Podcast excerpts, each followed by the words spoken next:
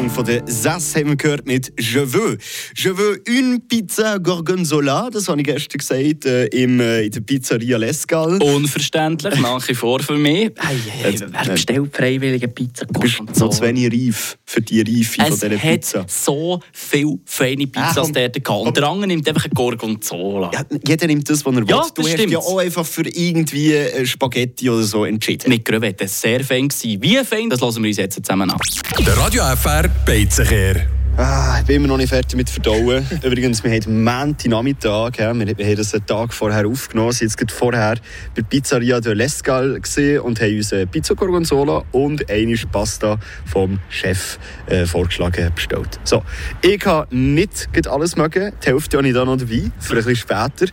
Äh, bei dir ist es auch ein bisschen anstrengend geworden mit der Zeit, oder? Ja, gegen Schluss war es definitiv gut. Gewesen. Man muss sagen, eben die Chefnudeln, die sie im Lescal dort anbieten, dort hat es Gröwetten drin und meistens, es also Gröwettengericht hier in der Schweiz hat, da sind dort vier, fünf Dekorationsgröwettchen drauf und that's it, oder? Aber bei dem habe ich wirklich gestaunt, ich habe gegessen und gegessen und gegessen und immer wieder ist das Gröwettchen vorgekommen. Also das ist ein sehr wichtiger Punkt dort dabei, der mich positiv hat überrascht. Knoblauch hat es auch drin gehabt, kenne ich aus der italienischen Küche ein bisschen weniger. Hast du mir auch gesagt, oder? Also, nein, ich habe dich verarscht. Hey. Äh, italienische Küche ist bekannt für den Knoblauch. Ich, ja, das war wirklich, wirklich? Ja, Überall ist Knoblauch drin. Nein, Knoblauch und ich, vielleicht bin ich bis jetzt bei den falschen Italiener gewesen.